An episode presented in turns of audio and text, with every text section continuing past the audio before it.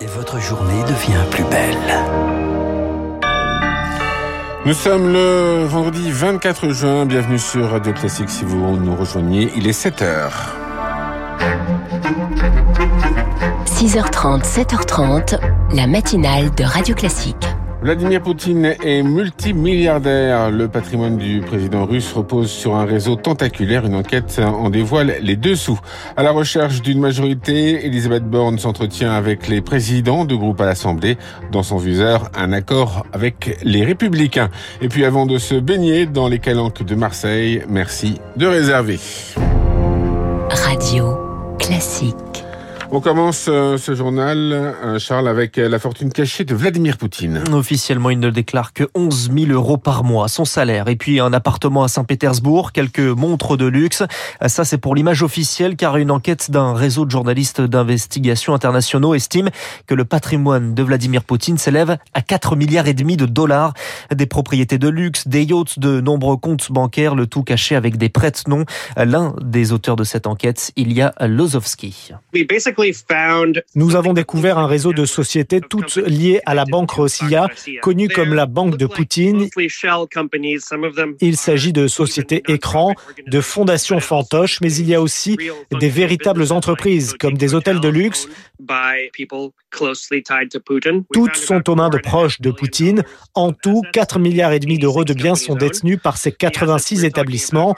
Il est difficile pour les polices et les journalistes étrangers de les identifier car ils sont tous hébergés en Russie. On est face à une coopérative du crime qui bénéficie à tous ceux qui y participent et donc à Poutine, un réseau criminel qui a étendu son emprise sur la Russie. Une propos recueilli par Eric Kioch. Le sommet du G7 réuni ce week-end en Allemagne prévoit d'ailleurs d'augmenter la pression sur la Russie avec de nouvelles sanctions. Mais avant ça, c'est le deuxième jour du sommet européen à Bruxelles. Hier, le statut de pays candidat a été accordé à l'Ukraine et à la Moldavie. Un geste salué par Volodymyr Zelensky.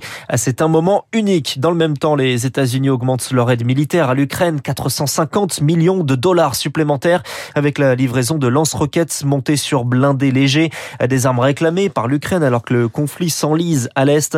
La pression sur Sévierodonetsk et sa voisine Lysychansk sous le feu des tirs d'artillerie. 20% du territoire ukrainien est désormais occupé par les Russes qui ne semblent pas reculer selon Mathieu Bouleg. Il est chercheur associé au centre de réflexion Chatham House. Les forces russes s'enracinent littéralement au territoire ukrainien afin de dégager plus d'espace, de s'offrir des lignes de défense et préparer la suite, qui est finalement l'intégration progressive de ces territoires occupés au sein de la Fédération de Russie ou au sein d'entités territoriales séparatistes encore à définir. On n'aura plus d'espèce d'avancée de cette espèce de rouleau compresseur russe tel qu'on a pu le voir dans les premières semaines. Donc c'est une guerre urbaine qui euh, n'est plus une guerre de mouvement, mais une guerre plus statique où il faut aller se battre au couteau, rue par rue. Euh, des gens vont continuer de mourir, notamment des civils, tous les jours pendant les prochaines années, ce qui implique que le conflit ne sera absolument pas gelé. Un propos recueilli par Marc Tédé, un conflit qui augmente les tensions sur le marché du gaz. La France veut remplir à 100% ses stocks dès cet été. Objectif fixé par la première ministre Elisabeth Borne, qui veut également prolonger le bouclier tarifaire, les prix gelés du gaz et de l'électricité au moins jusqu'à la fin de l'année. Des mesures intégrées à la prochaine loi sur le pouvoir d'achat présentée en juillet en Conseil des ministres. Mais pour la voter, il faudra bien une majorité. Elisabeth Borne s'entretient encore aujourd'hui avec les présidents de groupe à l'Assemblée nationale. Les partenaires potentiels d'une coalition, les Républicains réfléchissent à l'appel d'Emmanuel Macron. Un appel au compromis, à la responsabilité. La ligne DLR est claire, ni pacte, ni accord, ni coalition. Mais tout de même, il va falloir apprendre à travailler avec Emmanuel Macron, dit le président de la région Grand Est, Jean Rotner dans le Parisien. À sa collègue Christelle Morancé, présidente LR des Pays de la Loire, va plus loin. Une coalition, pourquoi pas Une inflexion bienvenue pour Laurent Marcangeli, le nouveau président du groupe Horizon, allié de la République en marche. LR, c'est pas fait pour ne pas gouverner. LR, je pense, c'est fait pour être aux affaires. Depuis qu'LR est dans une opposition systématique, il divise à peu près par deux chaque élection législative après élection législative son score et n'arrive plus à qualifier un candidat ou une candidate au second tour d'élection présidentielle. Dans les élus LR, il y a certaines personnes qui se posent des questions aujourd'hui sur la position qu'ils vont avoir à l'Assemblée nationale. Les électrices et les électeurs de LR ne veulent pas le désordre. Il sera possible d'aller chercher euh, des accords parce qu'on n'a pas intérêt à se couper du reste de la représentation nationale qui est tout aussi légitime que nous. Voilà, le maire d'Ajaccio et député corse, Laurent Marcangeli, proche de Édouard Philippe, interrogé par Victoire Fort. Signe de la reprise du Covid, le nombre de dépistages a augmenté de 25% la semaine dernière. Les vaccins Covid ont évité près de 20 millions de morts en 2021. C'est l'estimation d'une étude publiée ce matin dans The Lancet. C'est dans ce contexte que s'ouvre aujourd'hui le congrès annuel du syndicat des médecins généralistes à Dijon. Trois jours de débat sur les enjeux sanitaires, la réponse aux difficultés d'accès aux soins.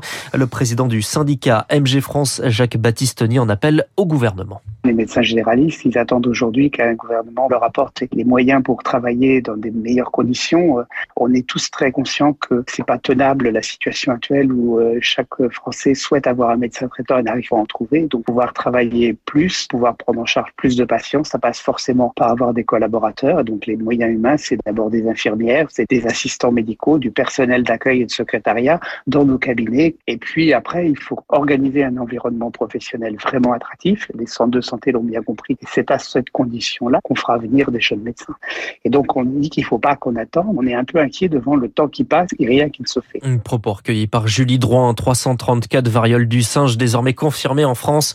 L'Organisation mondiale de la santé réunit ses experts pour déterminer si la situation constitue, je cite, une urgence de santé publique de portée internationale. Radio Classique, il est 7h07 minutes. Si vous comptez vous rendre dans les Calanques près de Marseille, eh bien désormais, il faut réserver. Et gare aux oublis, car l'amende est de 68 euros. Réservé pour se baigner, c'est une première en France.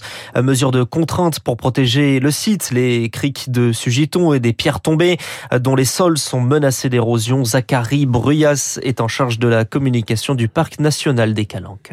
Il y a 400 places qui sont réservables. On essaye d'avoir une fréquentation qui est bien moindre que le pic à 2500 personnes par journée qu'on a pu observer euh, l'été dernier notamment. C'était ça, fermer ou laisser le site se dégrader et peut-être de manière irréversible. Le problème quand il y a un nombre trop important de visiteurs, c'est que les jeunes végétaux ils n'arrivent pas à pousser, ils résistent pas, ils se font piétiner. Le sol ne se recrée pas. On perd des fois 20 cm de sol sur euh, un seul été. On est sur une pinède qui est assez belle à Sugiton.